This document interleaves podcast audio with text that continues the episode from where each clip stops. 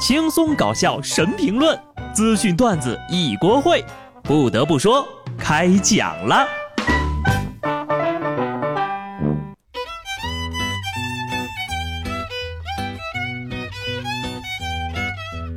Hello，听众朋友们，大家好，这里是有趣的。不得不说，我是机智的小布。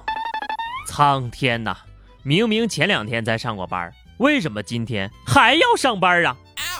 我很想知道一直不上班是一种什么样的体验，但是就我这个经济状况而言呢，可能只有等到退休的时候才能知道了。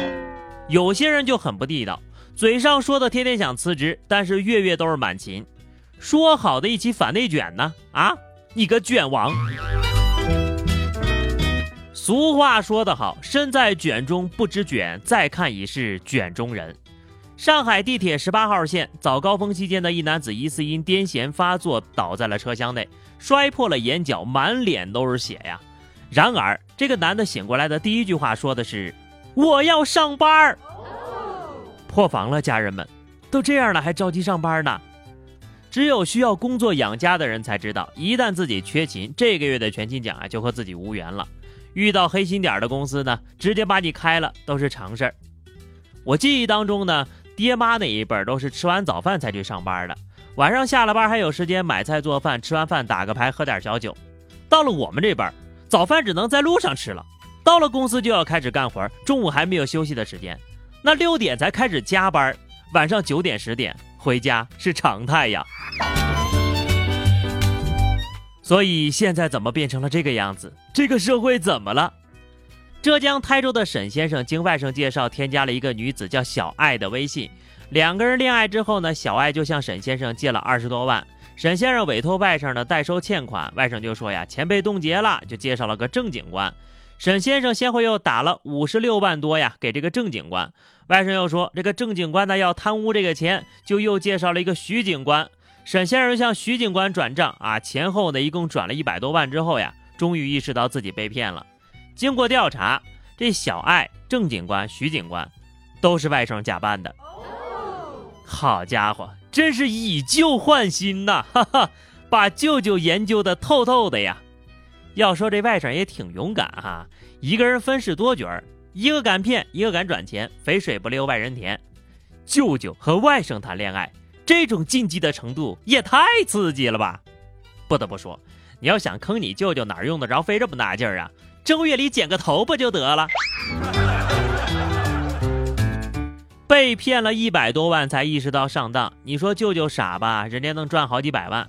你说外甥傻吧？人家能骗上百万。有的人呢，脑回路就是不一般。陕西西安一个受害人报警称手机被偷了，民警通过调查呢，锁定了三个嫌疑人。正准备进行抓捕的时候，戏剧性的一幕出现了。这仨人呢，来到派出所，声称捡到了一部手机上缴，要求失主对他们三个拾金不昧的行为进行表彰。警察叔叔们一听非常感动，当场就送出三副手铐和包吃包住的整洁宿舍，奖励这三个拾金不昧的好心人。真是一群可靠的小青年，偷了东西发现不妙，趁机来个反客为主，还想要个表彰。别说哈，这种脑回路还是挺清奇的。首先感谢这三位年轻人啊，对我们这个年度沙雕新闻的投稿。这个作品呢，我愿意称之为“不偷手机的演员不是一个好小偷”。其次，我觉得这三位年轻人格局小了啊，在这里呢，仅代表个人立场说句实在话，有这种演技啊，还有这种想法，不去参加《演员的诞生》，那真是娱乐圈的损失呀。都说三个臭皮匠赛过诸葛亮。相信这三位中间出主意的那个已经被揍得相当惨了。偷就是偷，犯错就要承认。湖北武汉一个餐饮店老板爆料称，一位大妈偷偷搬运走餐厅放在门口的椅子，两天之内啊，竟然被搬走了十几把。还好监控拍下了视频啊，这个第二天大妈又来搬椅子之后呢，就被抓了个现行。目前老板称呢，已经寻回了部分丢失的椅子，但还是感觉很生气。疫情当下经营不易，竟然遭遇这种事儿。但是大妈已经年过六旬了呀，在警方的调解下，还是选择了和解。不问自取便是偷。通过这件事情，我们也不难看出，有些大妈的力气呢还是很大的。半人高的椅子呀，一个人扛俩还健步如飞的。想想其实这也不算什么。之前不是还有个大妈把银行的大门给扛走卖废品了吗？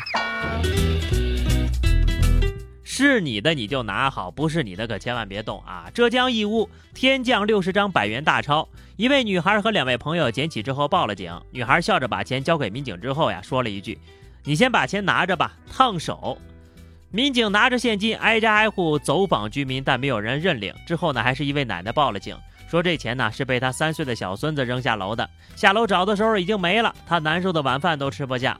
小孩呢共撒下了六千块，找回了五千七。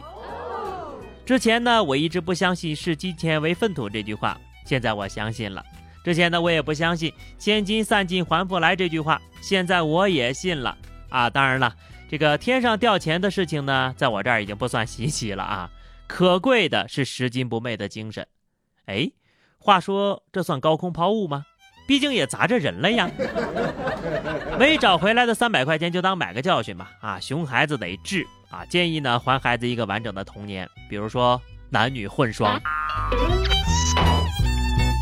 最近的新闻看完呢，我决定除了沙雕新闻呢，再增加一个钓鱼佬的板块。河南平顶山鲁山县一男子钓鱼的时候遭遇洪水暴涨，被困在河中央桥墩旁边等待救援。当地消防接报之后呢，迅速赶往现场处置。获救之后呀，这个男的激动的跪地感谢消防员，并表示：“我以后再也不钓鱼了。”警告钓鱼佬，出来混迟早要还的。钓鱼钓的久了，终有一天也要被别人钓。不过呢，这算是空军还是没空军呢？说什么再也不钓鱼了？不要吧！这样一来，空军界又是一员大将了。